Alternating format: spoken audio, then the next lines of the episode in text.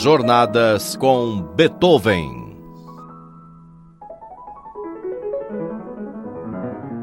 Oi, eu sou Vitor Ramírez e o convido para uma escuta musical.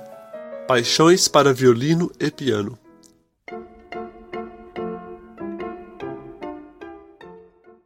Apesar de ter escrito apenas uma ópera, Beethoven sempre teve um interesse muito forte por essa linguagem, tendo escrito muitas variações a partir das áreas de óperas de outros compositores. Como mostramos nos dois programas anteriores, ele escreveu variações sobre a área Veniamore de uma ópera de Rigni e também sobre a área Notte giorno faticar da ópera Don Giovanni de Mozart. Aliás, Mozart foi um compositor de enorme predileção por parte de Beethoven, que escreveu diversas variações a partir de As Bodas de Fígaro, ópera composta em 1786. Essas variações foram escritas para violino e piano e são a primeira obra de Beethoven nessa formação instrumental, tendo sido compostas em 1792, dois anos depois de ele ter conhecido pessoalmente Mozart em Viena. Primeiro vamos ouvir a área Si Vou Ballare, que foi a inspiração para Beethoven compor suas variações.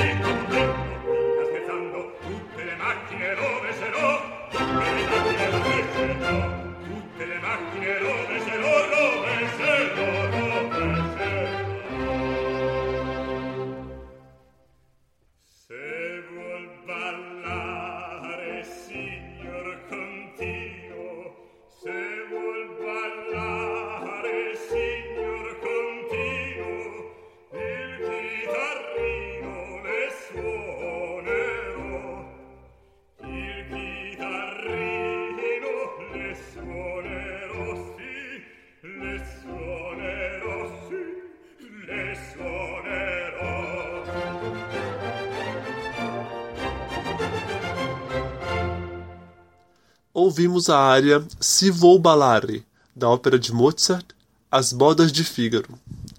Nas variações que Beethoven escreveu para essa área, vale prestar atenção para a proeminência do piano, que fica encarregado de trilos não muito fáceis na última variação.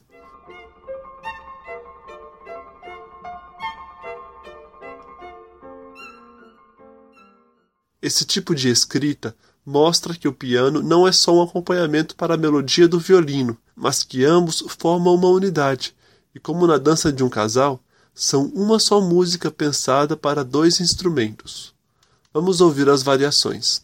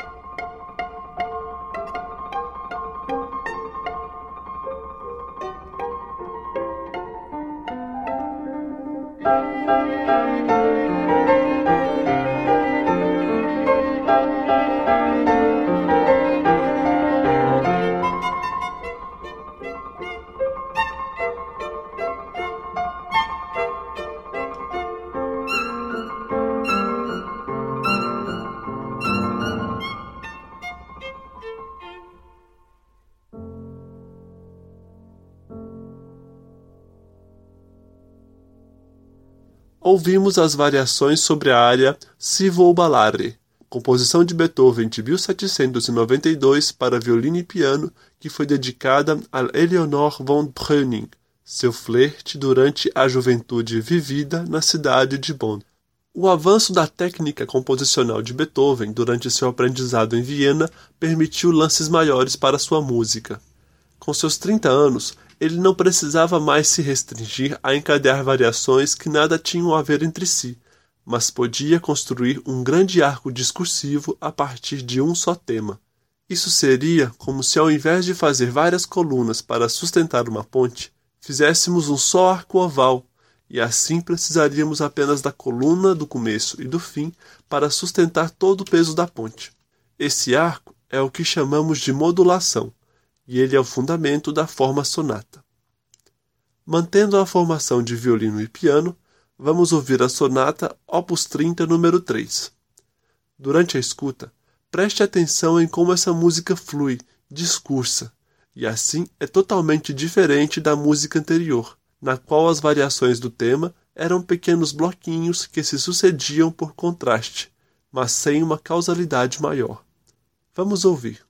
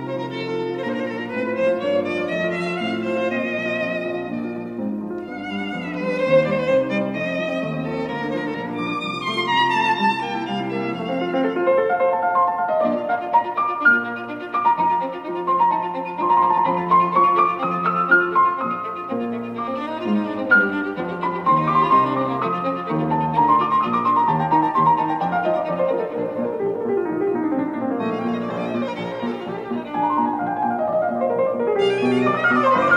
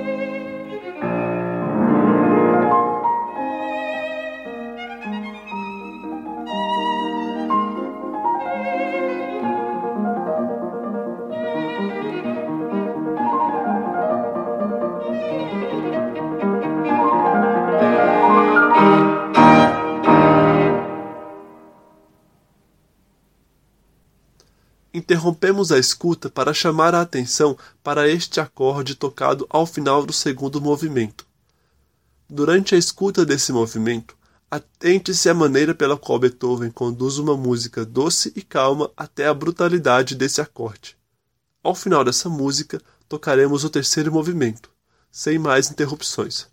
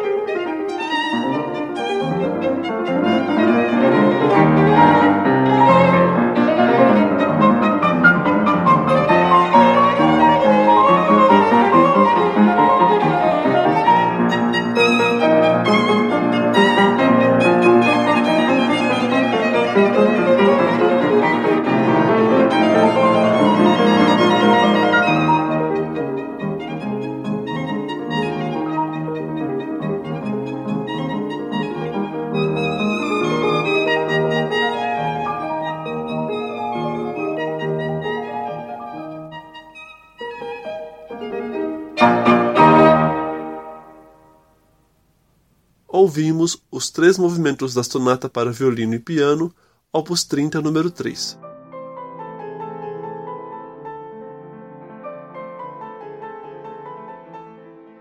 Composta ao final do ano de 1800, a sonata para violino e piano, opus 24, é marcante pelo lirismo de seus temas.